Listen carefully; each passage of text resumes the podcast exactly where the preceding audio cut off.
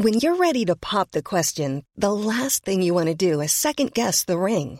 At Bluenile.com, you can design a one of a kind ring with the ease and convenience of shopping online. Choose your diamond and setting. When you find the one, you'll get it delivered right to your door. Go to Bluenile.com and use promo code LISTEN to get $50 off your purchase of $500 or more. That's code LISTEN at Bluenile.com for $50 off your purchase. Bluenile.com code LISTEN. Les amis, bienvenue. J'espère que vous allez tous très bien et très content de vous retrouver pour cette nouvelle vidéo. Analyse du Classico victoire 3-1 du Real Madrid. Un but en première période, deux buts en première période signé Karim Benzema et Fede Valverde. Un penalty en fin de match dont on va rediscuter à la fin de Rodrigo pour accentuer l'avance. Pour moi, signer une victoire méritée et qui montre à quel point ce Real Madrid a encore un cran d'écart avec le Barça. Je vais expliquer cette chose-là parce que peut-être qu'on a vu une fin de match aussi où le Barça a eu les opportunités de revenir. Peut-être ça aurait pu se finir à, deux partout. Ça n'a pas été le cas. Pour moi, on a vu pendant 70 minutes un Real bien meilleur. Euh, super image de la Liga, j'adore les petites caméras qu'ils ont avec le, focus au premier plan. Fede Valverde, homme du match, ça aussi on va beaucoup en parler. Le match de Robert Lewandowski, il y a des choses à dire. Installez-vous bien, on est parti pour 20 minutes d'analyse de ce classico à peu près. Euh, tactique, réflexion, postulat et puis projection un petit peu sur la suite. Voici ce que j'en ai pensé. Initialement, j'ai trouvé un Real Madrid en jambes et capable de vraiment prendre le contrôle du ballon. Ça, c'est le premier but. Assez rapidement, un Real qui ne doute pas. Ça se fait. Pourquoi est-ce que ça se fait? Parce qu'à la récupération, il y a beaucoup de sang-froid de la part du milieu euh, du Real Madrid. Et j'ai trouvé globalement un Real techniquement très juste sur ce match.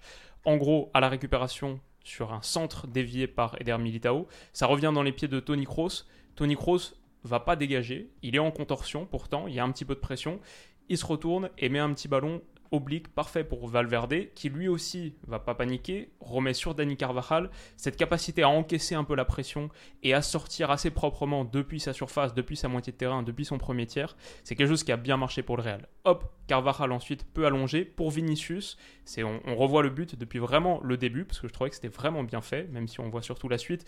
Même par exemple la course de Fede Valverde, là, qui tout de suite, après avoir donné ici dans cette zone, se projette. Il est vraiment ce couteau suisse qui redescend d'un cran en phase défensive, participe à la construction et après se projette avec sa vitesse, on va voir que ça va, avoir un impact sur Balde. Je trouve cette action hyper intéressante. Vinicius donc a décroché d'une remise de la tête, il remet pour Tony Kroos. Tony Kroos qui se déplace admirablement bien, qui va même réussir à prendre de vitesse Sergio Busquets. Euh, Tony Kroos qui se déplace et Anthony Kroos qui réussit à battre des joueurs au dribble, qui encaisse une charge pour continuer à progresser, c'est pas si commun que ça, ce qui dit pas mal de choses aussi sur le niveau de Busquets, sur les transitions défensives. En grande difficulté, peut lancer Vinicius dans la profondeur. Euh, là, l'attaque prend 2 euh, degrés de vitesse en plus parce qu'un Vinicius lancé, c'est très dur à aller couvrir. Il se présente en face à face. Je trouve que c'est remarquable de réussir à transformer cette situation-là en face à face avec le gardien. Ça, c'est ce que Vinicius apporte par sa qualité d'appel dans la profondeur, sa pure vitesse. Là, on le voit bien faire le type de finition qu'il faisait fin de saison dernière, le petit piqué au-dessus du gardien. Ter Stegen repousse, ça retombe dans les pieds de Benzema. 1-0 pour le Real, qui ne doute pas, qui au bout de 12 minutes de jeu, la, 12e minute de jeu, 11-25, 11-30, prend l'avantage. C'est mérité, Benzema célèbre. Voilà, ça c'est quelque chose que j'avais envie, de mettre en lumière. Tony Kroos qui résiste à Sergio Busquets, qui a fait un super super match, Kroos. Et aussi, bon, on voit que Vinicius, là, je pense que même s'il n'y a pas Baldé, ça va. Mais le mauvais alignement de cette défense, parce que je pense que Sergio Roberto couvre, mais le mauvais alignement de cette défense avec Baldé beaucoup plus bas, c'est quand même aussi un symbole d'à quel point le Barça a eu des difficultés à couvrir sa profondeur et juste à bien s'articuler défensivement. Je pense que dans la position basse de Baldé, il faut pas souligner l'impact qu'a eu Fede Valverde avec sa course là. Je vous le montrer un petit peu en début d'action. On va le voir, hop, sur la contre-attaque. Dès qu'il a donné, il part à la course. Vous le voyez ici. Et, Bal et Baldé le suit hop, au sprint. Ça va rester un petit peu dans sa tête pendant tout le reste de l'action. Hop. Et du coup, on voit, même ici, il est en train de checker la position de Valverde. On voit à quel point ça, lui pèse. Et du coup, ça fait qu'il va se retrouver beaucoup plus bas au départ de l'action. Hop. Benzema fini voilà, je le mets ici, je voulais mettre, euh, on voit avec le révélateur à quel point c'est vraiment lui qui couvre, même si je pense que Roberto est pas fautif, et pas absent de tout reproche plutôt. Mais voilà pour le premier but. Ça, c'est 5 minutes plus tard, juste pour montrer à quel point Valverde, son match, euh, ce qu'il apporte. J'ai d'ailleurs, franchement, la connexion entre ces deux gars-là, ce que Ancelotti a fait de Fede Valverde en 2021-2022 et à nouveau en 2022-2023, ce, Real Madrid qui avait un trou sur son poste d'ailier droit, bah, avec Fede Valverde, il a trouvé un super ailier droit et un super latéral droit en défense, sur les phases défensives, on va le voir tout à l'heure. Mais donc, pour euh, Balde, ça a été très très difficile le duel avec, avec Fede Valverde. Là, on le voit sur un ballon qui est mis euh, long par Militao il part beaucoup plus loin que Baldé. Baldé n'est pas le gars le moins rapide non plus. Hop, il le graille totalement. À la fin de l'action, il est là. Et en plus, il se permet un coup d'épaule. Il réussit à caler un petit coup d'épaule. Hop, pour l'écarter et pour transformer cette situation en une phase de possession, de contrôle du Real Madrid. Euh, il suffit parfois juste de lancer ton Valverde et il a tellement pris le dessus sur Baldé. Baldé qui était en difficulté. Là, c'est une action, vous vous en souvenez peut-être, autour de la 20e minute de jeu, euh, qui glisse, qui s'en sort avec pas mal de réussite. Pour Baldé, ça a été assez compliqué. Peut-être un truc qu'on peut dire sur le Barça, sur la phase avec ballon, c'est que pour moi, initialement, il y a manqué un petit peu de courage, d'audace. Euh, là, c'est un moment où le Barça récupère un ballon haut. C'est super intéressant ce qu'il peut y avoir parce que, regardez, il y a une course de Lewandowski là dans la profondeur. Pedri, franchement, peut mettre le ballon. Je pense que là, c'est ouvert, l'intervalle est ouvert. Quitte à le mettre un petit peu à droite de Lewandowski, c'est pas parfait, mais en plus avec Rafinha qui va arriver, pour moi, le jeu, c'est ça. Même s'il y a un petit peu moins de pourcentage de conversion que sécuriser, recycler et réinstaller une phase de possession, ce qui est un peu plus le truc typique barcelonais. C'est vrai, peut-être que là, ça aboutit que dans 50% des cas, mais les 50% où ça aboutit, ça te fait une grosse occasion. Et ce qui va se passer, c'est que, au, contraire, euh, Pedri et le Barça vont plutôt sécuriser, temporiser. On voit que, du coup, les Lewandowski et Rafinha ont fait un peu la course pour rien. Ça sécurise, mais à force de sécuriser, tu finis par reculer parce que le Real Madrid se replace bien, court bien les espaces et on se retrouve là. C'est quoi? C'est 20 secondes plus tard peut-être? 20-37 alors qu'au départ tu avais ce super ballon à mettre 19-56, bon il y a 40 secondes de possession lente et finalement hop tu recules et tu finis par jouer sur Ter Stegen et rien n'aboutit de cette action. C'est dommage parce qu'il y avait vraiment vraiment quelque chose de bien à faire.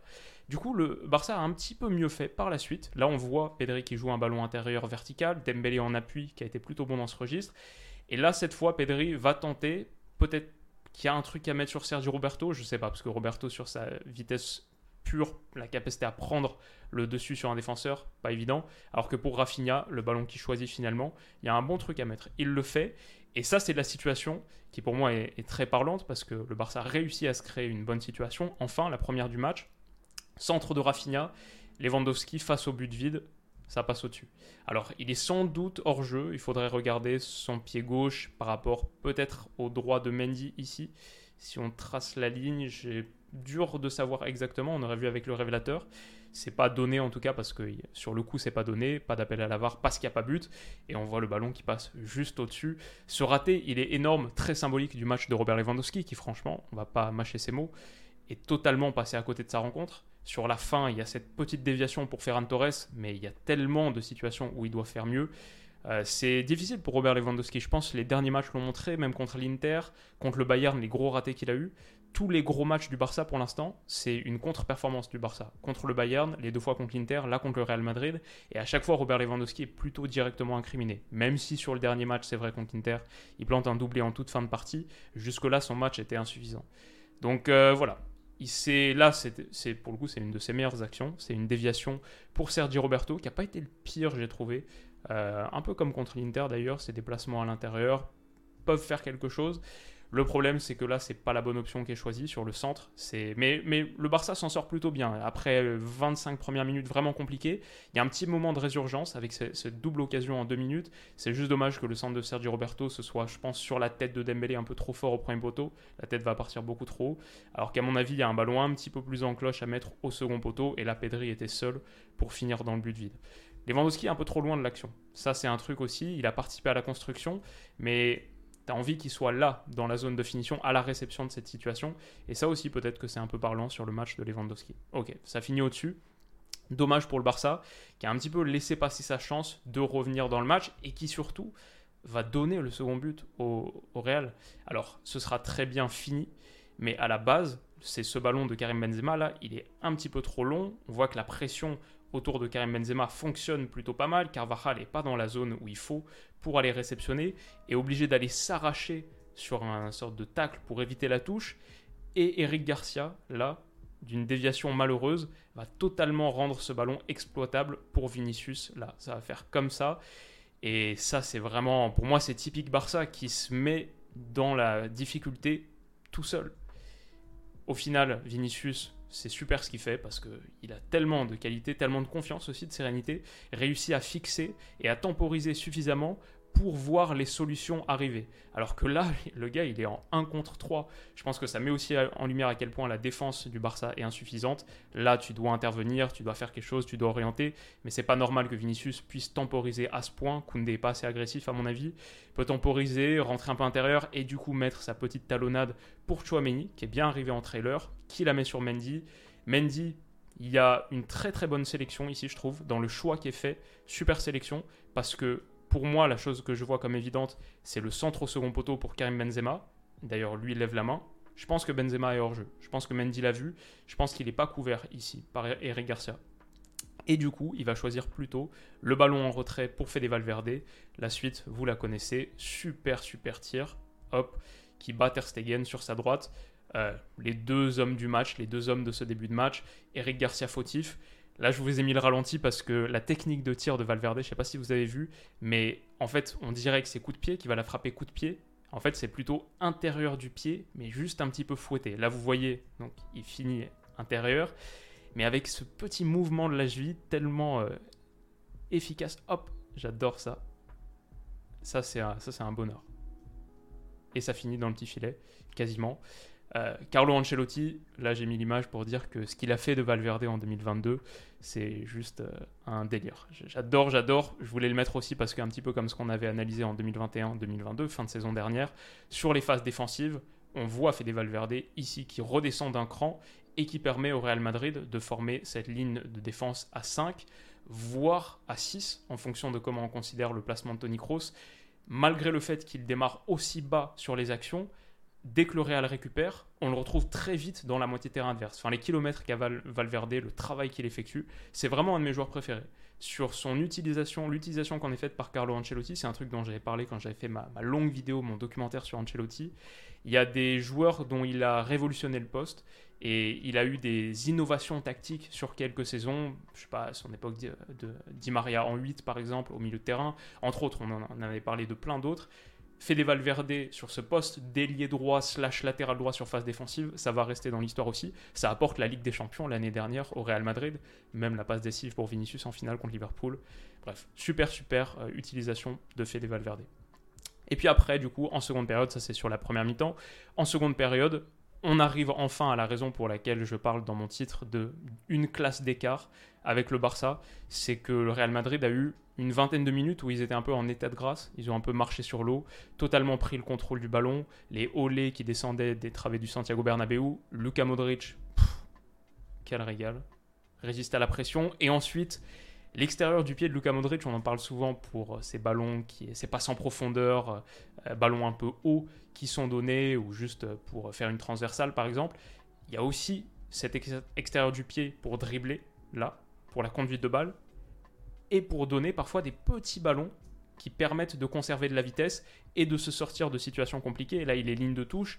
Il y a trois Barcelonais dans son coin, ça va être difficile, mais il réussit un peu dans un faux tempo à donner un petit ballon en fin de course extérieure du pied. Hop, on le voit là, on, le voit en plus sur, la manière dont son corps euh, bouge. C'est un petit extérieur, hop, pour Vinicius.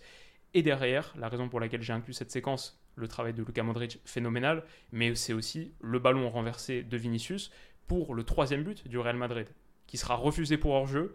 C'est dommage parce que le travail de Modric et la finition, même la transversale de Vinicius, c'est un délire, et la finition de Karim Benzema, pied gauche comme ça, euh, ça aurait mérité d'être accordé. Ça allait de pas grand-chose, je pense. Ça se joue avec euh, Sergio Roberto. Bon, à voir comment tu traces la ligne, mais il y a quand même un, un bon petit écart. puis là, c'est vraiment tracé n'importe comment.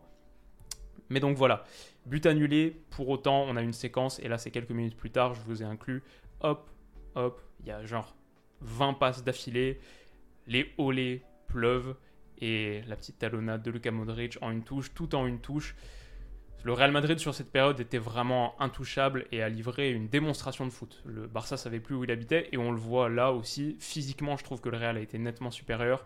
Le coup d'épaule de Ferland Mendy sur Gavi qui était entré. Euh, Tony Kroos qui prenait l'ascendant sur les dribbles, sur les changements d'orientation, les feintes de corps pour sortir de la pression. Luka Modric, délice technique, balle au pied. Et même physiquement, on a vu Robert Lewandowski qui s'est fait bien embêter, en l'occurrence ici par Eder Militao.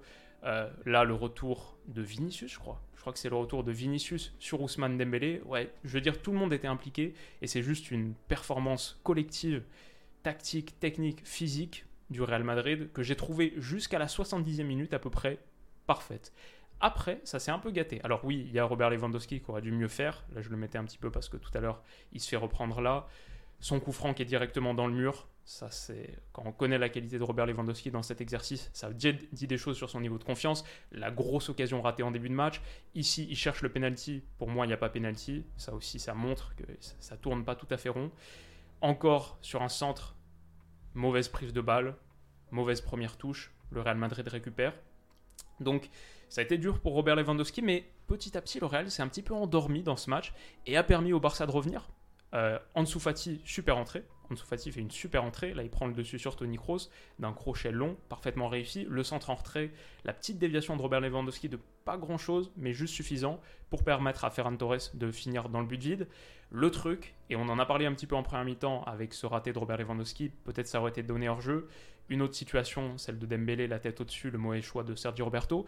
Et là, 86-38, 2-1, le Barça vient de revenir et Ansu Fati a une occasion en or pour revenir à 2-2. Et ça, c'est vraiment un motif récurrent du Barça. On en parle sur chaque rencontre de Ligue des Champions qu'on a analysé, déjà trois. On a parlé du match contre le Bayern, les deux contre l'Inter, le Classico à Vegas en pré-saison. Le Barça est pas assez tueur, finit pas assez bien. Il faut être plus tueur. Si tu veux avoir les résultats du Bayern, il faut que tu tues comme eux. Et le Barça capitalise pas assez sur les occasions qui se créent. Et là, c'est le moment parfait pour climatiser le Santiago Bernabéu, pour sortir un match nul un peu miraculeux, mais qui aurait peut-être même pas été si démérité vu la fin de match, où le Real est vraiment sous pression, et tu tues pas, tu profites pas de cette très très grosse occasion pour finir, pour tuer. Du coup, derrière, tu te fais tuer sur ce penalty. Voilà, j'ai dit qu'on allait parler un petit peu d'arbitrage sur la fin de match. Ce penalty, je comprends qu'il soit donné parce que le pied, il est sur la cheville. Euh, voilà, Eric Garcia ne prend pas le ballon, c'est une vraie erreur défensive. Après, moi, c'est un petit peu les pénalties qui me gênent parce que Rodrigo, si vous regardez, son dribble, il est raté. Avant même d'être touché, son crochet est raté. Il laisse le ballon, le ballon, le ballon bouge pas. Et sur le direct, il n'y avait aucune chance qu'il récupère le ballon. Et c'est quelque part, c'est pas la réussite offensive qui est récompensée par ce penalty. Je veux dire, c'est pas le, le, dribble réussi qui est récompensé, c'est la pure erreur défensive d'Eric Garcia qui est punie. Donc c'est normal qu'il y ait penalty. Il y, a, penalty incontestablement, surtout dans cette époque de VAR, ça quand c'est checké, c'est 100% penalty.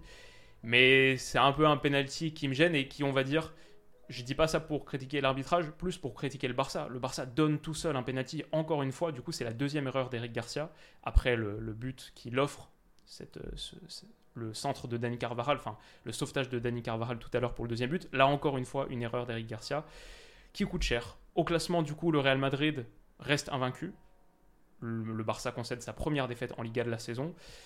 Le Real prend 3 points d'avance, une belle longueur, une belle petite tête, mais on peut imaginer et dire qu'au-delà du plan comptable, pour moi, c'est un tournant psychologique de la saison, parce qu'à part sur cette toute fin de match, le Real au Santiago Bernabéu a montré qu'ils étaient vraiment au-dessus de ce Barça. Tactiquement, techniquement, le contrôle qu'ils ont eu, la domination technique, mais aussi physiquement mieux répondu dans les duels, la finition plus tueur, mentalement ils sont meilleurs. Et il y a encore du travail pour le Barça, et pour Xavi ça commence à devenir compliqué. Après cette... En fait là tu viens de vivre 10 jours désastreux, la double contre-performance contre l'Inter, cette fois contre le Real Madrid. Quand tu ajoutes à ça celle du Bayern, un match que tu aurais dû pourtant gagner, mais tu peux t'en vouloir qu'à toi-même de ne pas l'avoir gagné, ce match à l'Allianz Arena, pas assez tueur. Bah ouais, le Barça, finalement, c'est contre-performance sur contre-performance à chaque fois que tu joues un gros, et c'est un peu inquiétant. Donc voilà en gros ce que je pensais rapidement de ce match. J'espère que ça vous a plu, vous a intéressé. Si c'est le cas, n'hésitez pas à mettre un petit pouce bleu. Et on se retrouve dans quelques heures, hein, parce que là c'est Paris-Marseille ce soir, 20h45. Il y aura l'analyse normalement, sauf si c'est un match vraiment désastreux, mais sauf si c'est un 0-0 euh, ignoble, mais normalement, il y a l'analyse. Et euh, on se retrouve du coup pour ça. Prenez soin de vous, passez une bonne fin de dimanche et une bonne semaine aussi qui arrive. À tout à l'heure. Bisous.